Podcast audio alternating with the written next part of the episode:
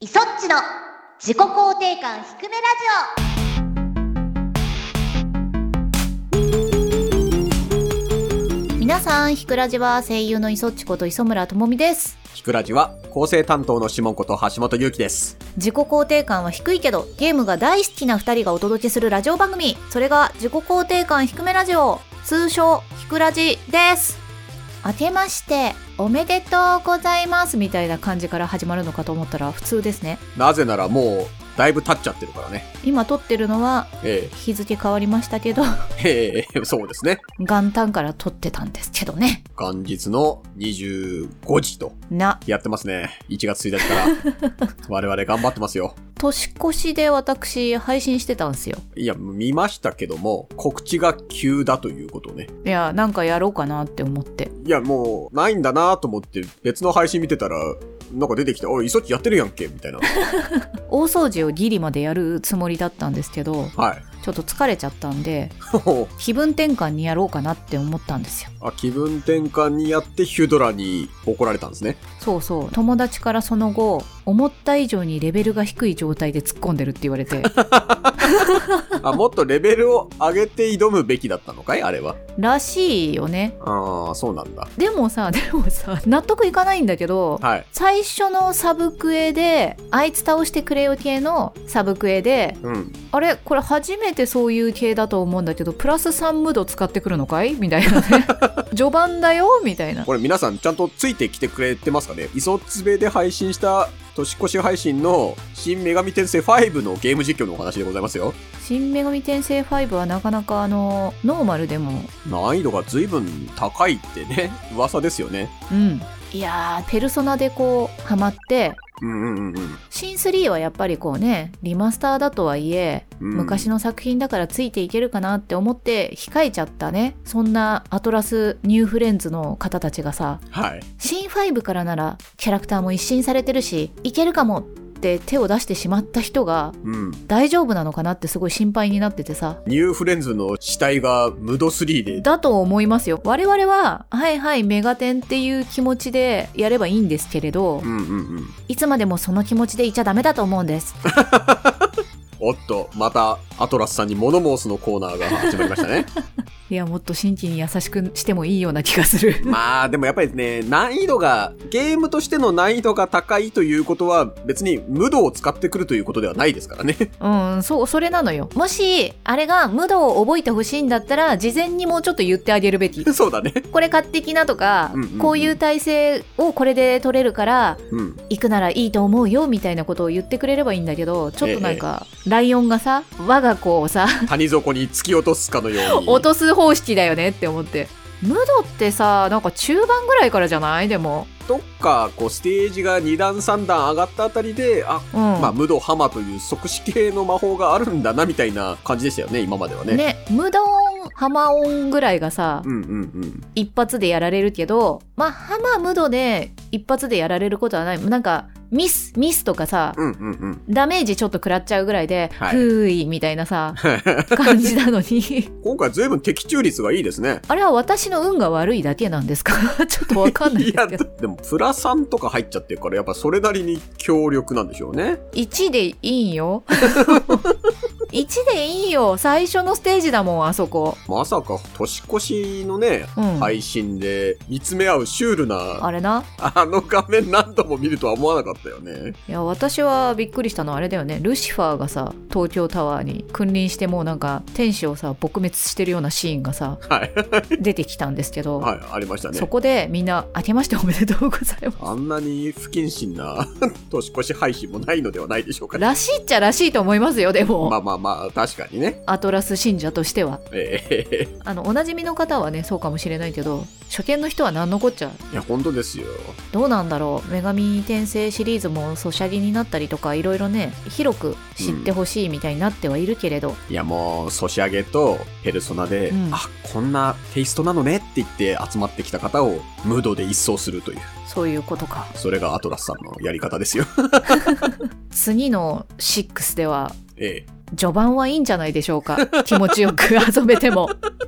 そういった気持ちを未来のアトラスさんに託しつつはいやっていきましょうか。それでは始めていきましょう。イソッチの自己肯定感低めラジオ。エゴを解放できませんこの番組は我々自身の提供で YouTube、Spotify よりお送りしています。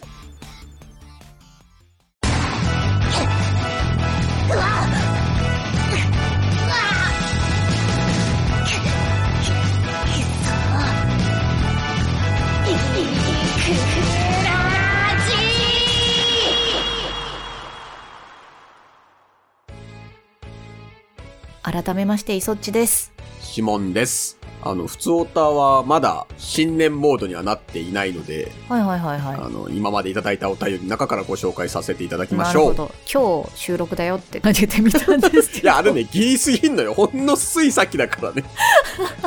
あ、でもほら、今から募集しとけばね。 1週間ありますから。はい。次週紹介しますよ。はいはい。えっ、と、ひくらじネーム、佐藤二郎さんからいただきました。ありがとうござあいりがまとすう。ございます。はじめまして。あら、はじめまして。はじめまして。 12月初めこのチャンネルを見つけて過去配信を順次楽しく視聴させていただいております爆弾解除のモールスの苦戦はお疲れ様でした今更ですがモールスは単音の3倍の長さが長音になるのでトーン2と発生すると目で見ている像と声がずれてしまうので発生するときはト2と発生すると混乱しにくいです、うんまた文字間は単音3個分開きますアルファベットのやり取りはフォネティクスコードが便利ですあーでもこれね、うん自分たちの中で作ってみたんですけどね そうだね。ペルソナの P みたいなね。そうそうそうそう何かの機会に役立つかなひくらじは身につまされる感じで毎回聞いてしまいます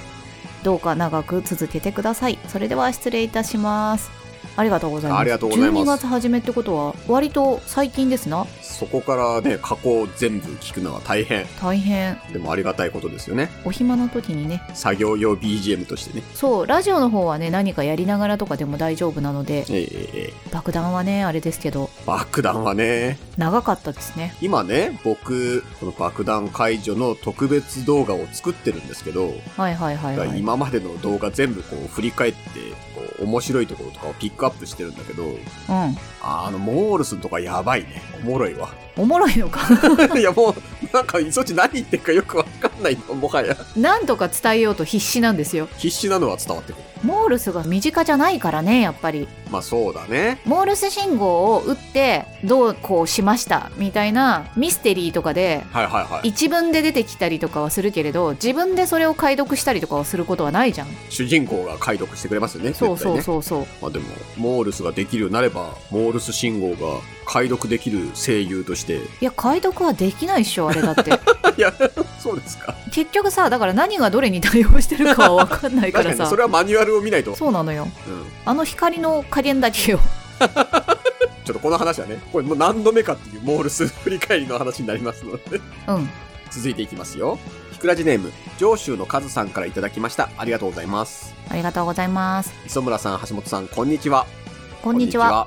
ソッチューブの影響でジャッジアイズを購入し、先ほどクリアしました。おーラストバトルは何度もコンティニューし、最終的には難易度を下げ、やっと倒せました。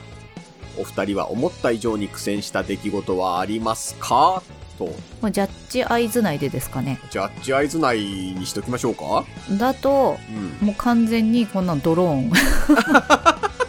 ドローンよドローンは全然できなかったみたいね。一番最初のビギナーズリーグのはいはいはい。最初のラップ、あれで1位を取ったのよあ、そうなのそうなのそれであいけるって思ってたんだけど、うん23個さ進んだらさビルの中とか行くじゃんもうあれ、おかしいよね。あれおかしい。ビギナーですよって もうなんかここで今日のさ最初のオープニングトークでもしたなって思うんだけどはいはい。ビギナーですよなんならまっすぐね進んでるだけえでえ周りの人たちが勝手にね自滅してってくれるぐらいでもそうだね。私たちは全く構わないんですよビギナーですから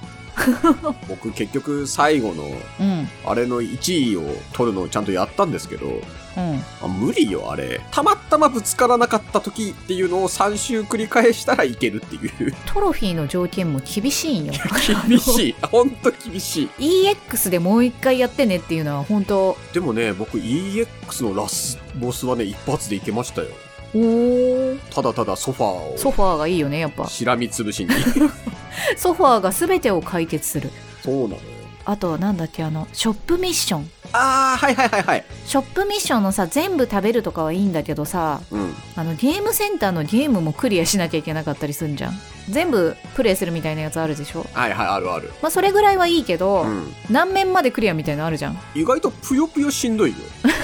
二十何戦だかしないと出てこない敵がいるのよマジかそんなそいつに勝たなきゃいけないのよそれはさもう別にあのショップミッションということでさ、うんあのやりがいとして残していただいてそうねトロフィーに組み込まなくてもいいやん な結局トロフィーを取りたかったらあのゲームに実装された全てのコンテンツを遊び尽くさないと無理なのよあの遊び尽くすはいいんだけどさクリアするは除外してくれないかな いやそうねだってほら格ゲーをあんまやんないですって方もいるだろうしパズルやんないですって方もそりゃいるだろうし特にこのジャッジアイズに至ってはねやっぱり木村拓哉さんがゲームの主人公になるなんてちょそうそうっと触ってみようみたいなライトライトな層が来てますよ絶い対るよ厳しいよねロスト私今ちょうどやってるじゃないロストどうなんですかトロフィーどうなってんのかなと思ってあのショップミッションとかどうなってんだろうと思ったら、まあ、やっぱこ小亀じゃなくて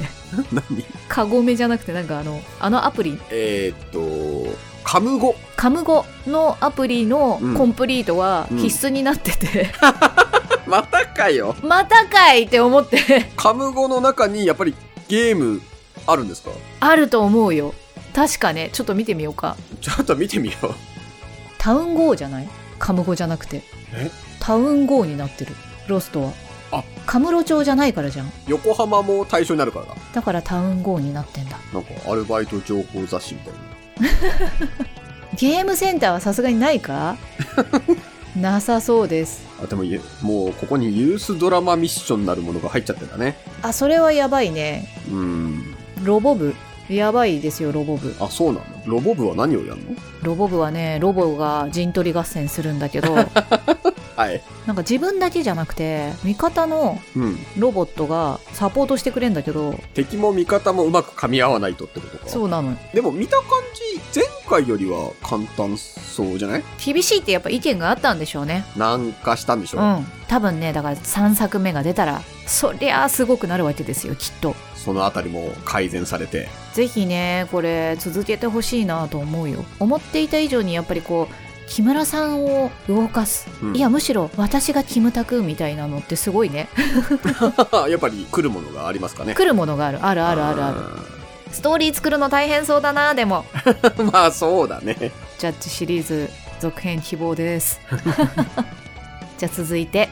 ひくらじネームクロさんからいただきましたありがとうございますありがとうございますいそっちさんしもんさんひくらじはひくらじスはラジは久しぶりの投稿です2021年最後に失敗したなぁという話を聞いてください、お二人は断捨離とかしたことあるでしょうか僕はネットで部屋が汚れていると気分が落ち込みやすくなるやら断捨離するとストレス発散になるといった記事を見かけて生まれて26年溜め込んだオタクグッズの整理をしてみることにしました12月いっぱいかけてだいたい段ボール24箱分の漫画やゲームコビーを処分し僕の8畳1ルームは驚くほど広くなったのですがうんうんいいことじゃないのこれはうん心にぽっかり穴が開いたような寒々しい気分になってしまいましたどうやら僕はミニマリストにはなれそうにありませんねなるほど僕は結構ミニマリスト派の思考を持ってるんでうんうん全然大丈夫なんですけどイソッチはこれはどうですか私はうん逆に逆に逆にその処分とかのことを考えてすっごい厳選して買う あーなんか前のクッションの流れでそんな変理がありましたねそうそう気持ち的にはなるべく物は少なめにしたいんだけどどうしても増えるお洋服も増えるのよあまあそうですよね配信配信とかでねイベントねそうそうそうそうっていうのがあってうんお洋服の断捨離が本当できないあそうなのそうなのよねどうしたらいいんだろうと思ってあの今までねうん H&M さんが布であれば何でもああ引き取ってくれるみたい引なき取りますっていうのがあったのもうほんとタオルでも OK 靴下でも OK なるほど持ってくと1袋につき500円オフほうほうほ次使えるチケットをくれてたのう、うん、それを H&M でお買い物する友達とかにね使っておくれってあげてたんだけどうんアプリになっちゃゃったのよ。ペーパーレス化。それはそれでね、素晴らしいことですけども。だがしかし、アプリになっちゃうと、うん。譲渡ができないわけじゃん。確かに。ですごい困っちゃって、うん。持っていかなくなって、はあ。そこからちょっと溜まり始めてしまって、うん。古着を送ると発展途上国にワクチンがみたいなはあはあ、ありますね。ああれで送るかとか思ったんだけれどさうん。何かのドキュメンタリーでその古着が集まりすぎちゃってああ、逆に困ってるパターンだ。化学繊維だから土にも返せなくってうん、うん。すい。ごいなんか困ってますみたいなのを見たのよはい。でどっち だとこれはちょっと海外事情だから、うんググったところで正確な情報が来ないわけよなるほど。今も困っています何かないでしょうか おすすめは私、今思いついたんですけども、はいはいその H&M をよく利用されているお友達に送ったらどうですか何を服を。でもさ、うんわざわざ持ってくのが悪くない紙だったら会った時に「へ」で1枚なんだけど「へ」って1枚なんだけどもしそれが欲しいなら、いやでもあれか、ちょっと嫌 か。 うん多分そこまでしてはいらないって言われると思う、まあ、そっか、そっか、うんそうだな。処分してからやっぱりあれ必要だったなみたいなことがあったってことだよね黒さんは多分、黒さんはそうなんでしょうね。アニメの台本って製本された状態でいただくじゃんはい。台本を全部段ボールに入れてたんだけどもうんうん。うさすがに段ボールを置ききれなくなってきてうん。これはなんか処分せねばっていう状態が来たわけでもさ、う最初にオーディション受かった作品とか最初にモブで出させていただいた作品とかさ、うんうんうんうん。思い出があるとか思ってたんだけれどもし何らかの状態で私がさあの事故に遭ったりとかしてこの状態で残ってしまったらうん守秘義務とか全くわからん磯っちとかが うんうんうん。処分することになるなと思ってああ、なるほど。ここは心を鬼にして 処分をしようはい。フンスって思って先輩に聞いたら表紙とあのキャストの名前が書いてあるところはもう本当入念にシュレッダーをしてそれ以外は一応うん古雑誌扱いみたいな感じで捨てていいとはされているよという話を聞いたんなるほど。でもとはいえやっぱり気になるからシュレッダーかけてますっていう話が多くて大変だね。なるほどみたいなうんうんうんう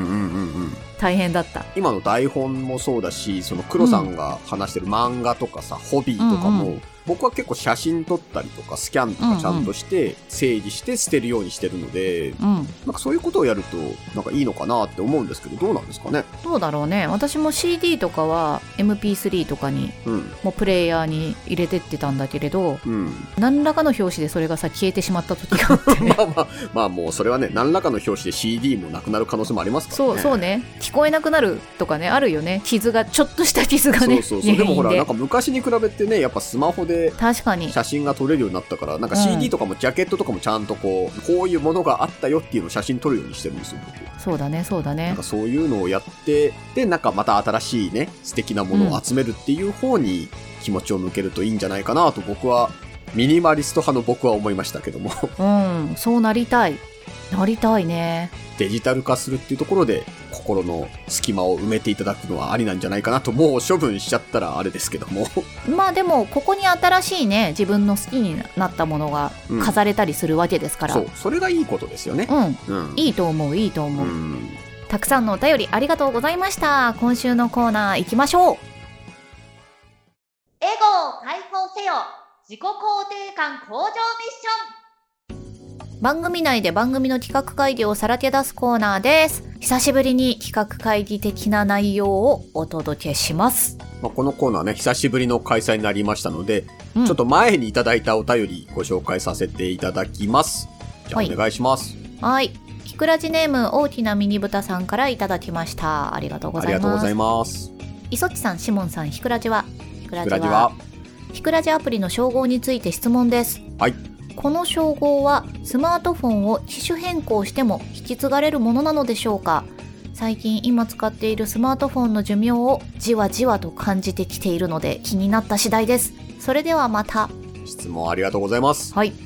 こちらはですね、ちゃんと葵ちゃんに聞いてきまして、はいデータは皆さんお使いのスマートフォンの中にありますと。うんなので、iPhone とかだと、古い機種から新しい機種にデータを丸ごと引っ越しますみたいな、うんまあそういう機能があるので、そういう時はもう丸ごとアプリの中のデータも一緒に引っ越しをするので、引き継がれますという回答になるんですが、ほう。アカウント情報だけ引き継ぐとか、このアプリをはいはいインストールしてたよみたいな情報だけ引き継ぐ場合は、消えてしまうこともあるかもしれないと。なるほど。例えばですよ。Android から iOS に。そうですね。その場合は、だってその場合はアプリとか、そもそも引き継がれないよね。そうだね。じゃあそれはもうご連絡をいただいて、個別に対応。いや、もう個別も対応できませんね、こちらなは、ね。るほど、できない。そう、できないんですよ。なので、OS をまたいで機種変される場合は、やっぱり引き継ぎはできませんということになりますね。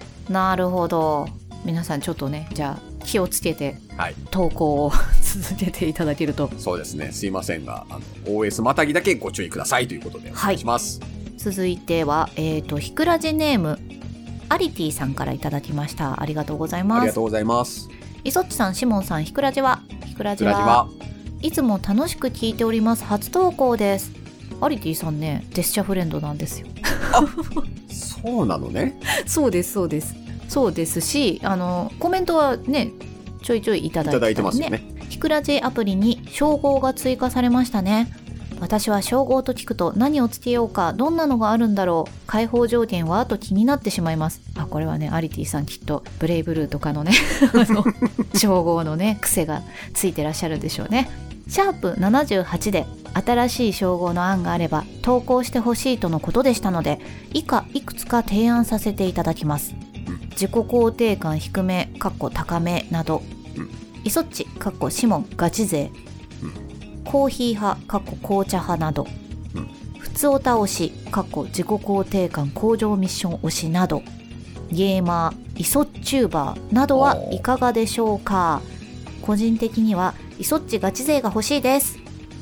ななるるほほど。ど。ちなみに、シモン氏が設定したものはこの中にあるんですかこの中にはないですね。お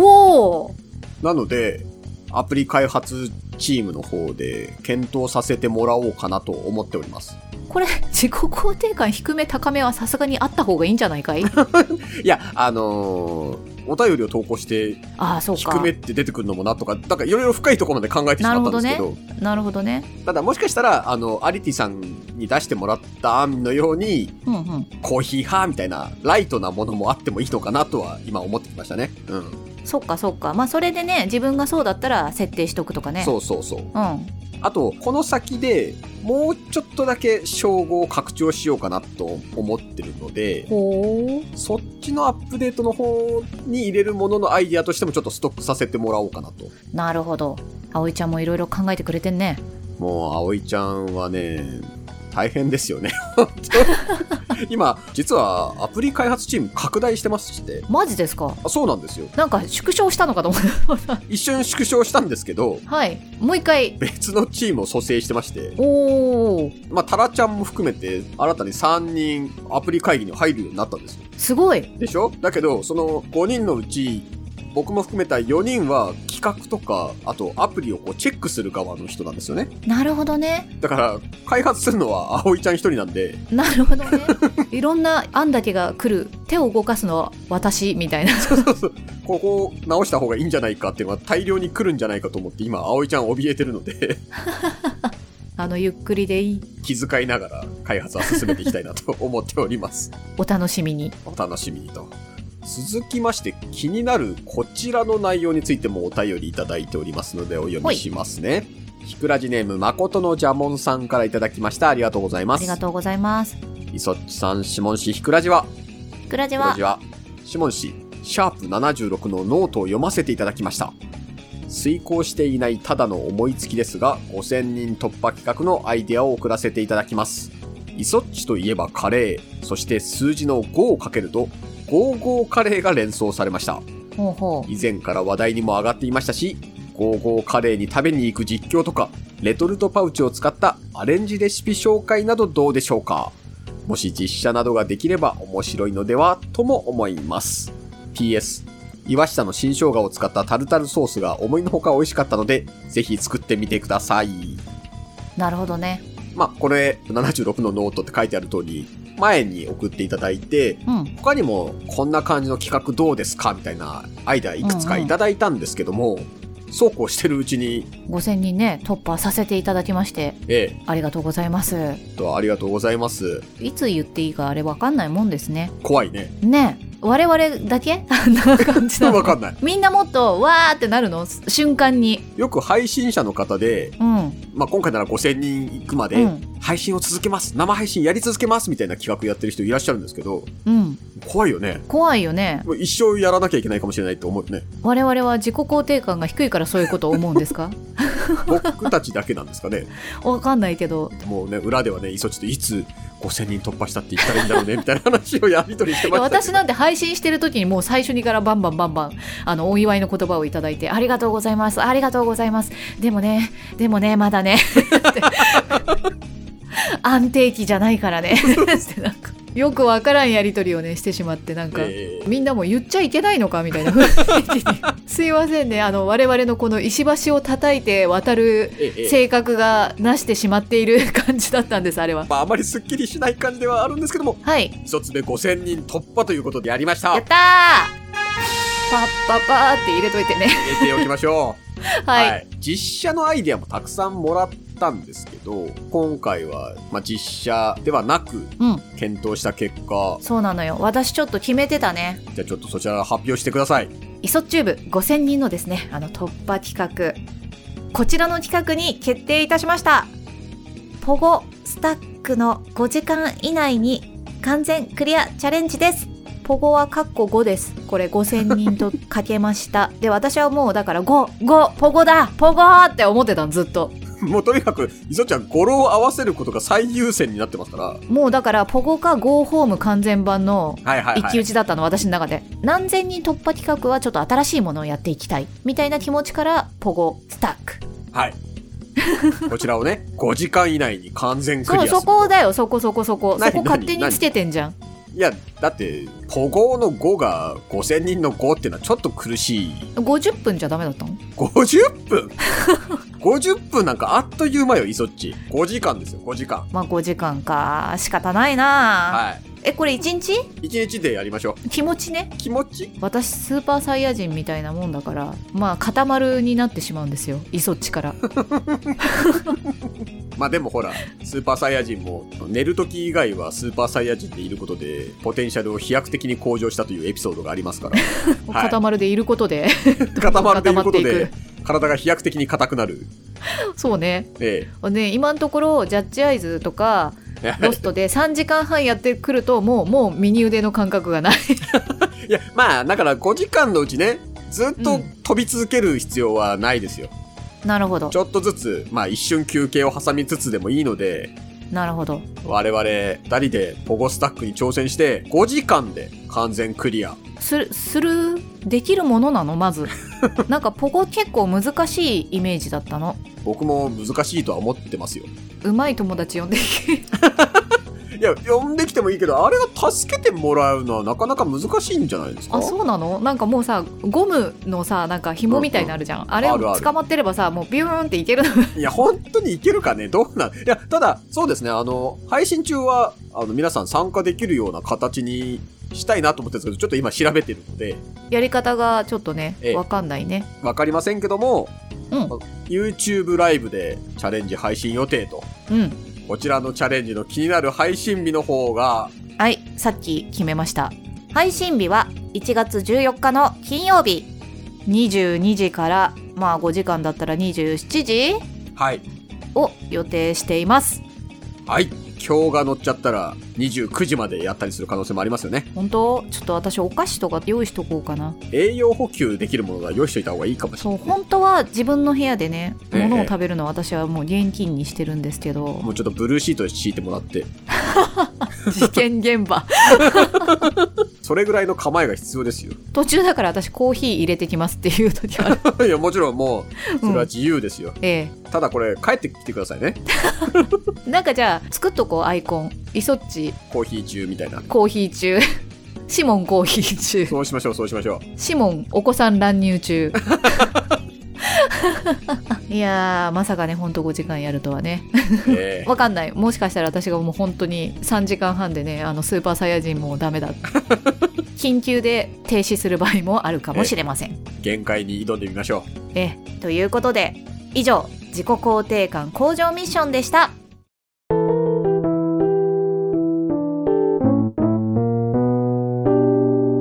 ひくらじ。エンディングですう。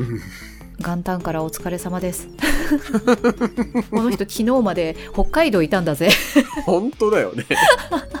すごかったわ。大変よ。でも雪がね飛行機に影響しなくてよかったね僕がいた期間は北海道随分天気良くて、もツイッターで写真アップしましたけど、ううん子供たちが外で遊べるぐらいだったんですけど、今日はもう大変。吹雪いちゃって、吹雪いちゃあって。飛行機飛びませんよ。ー寒波がすごかったもん天気図見たらもう一日ずらしてたら、僕帰ってこれなかったので、ひくらじも取れなかったですし、まあよかったよかったちなみに北海道で一番美味しかったものは何ですか水ですか ね。あーそりゃそうだはい。もうね、蛇口ひねったら出てくる水が美味しいことね。うんうんうん水がうまくて水ガブガブ飲んでたないいじじゃない。お肌綺麗になるわよ、きっと。そうね。もうご飯はやっぱりさ、子供たちに合わせてだかうら、んうんうん。海鮮とかは食べれなかったですし、うん。新千歳空港でもね、うん美味しいお店たくさんあるんだけど、ぐっとこらえてフードコートに行ってうどん食べましたよ。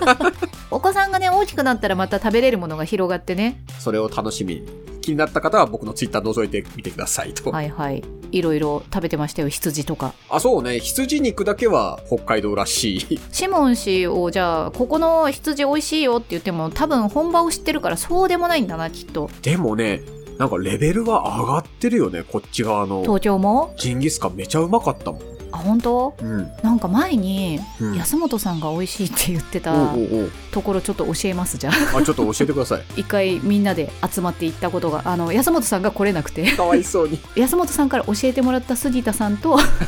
他のあの声優さん人と なるほど。まだ残ってるかどうかわかんないけどじゃええ、あ後で情報をお願いします。はいはいはい。番組各コーナーでは皆さんのお便りを募集しています公式サイトはもちろん公式アプリからも投稿が可能ですこのひくらじ公式アプリは番組のリストに簡単アクセスお便り投稿を称号をつけながら楽しめちゃう優れものぜひインストールしてみてくださいお便りを募集しているコーナーは、質問、感想、ひくひくエピソードなど、内容自由の普通おた。公式アプリの称号追加要望など、ひくらじを盛り上げる内容を募集。自己肯定感向上ミッション。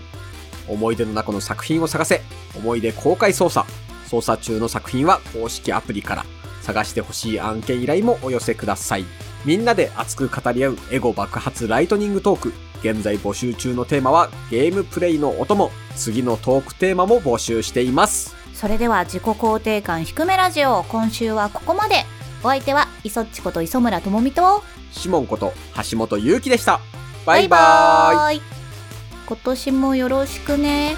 イ。よろしく。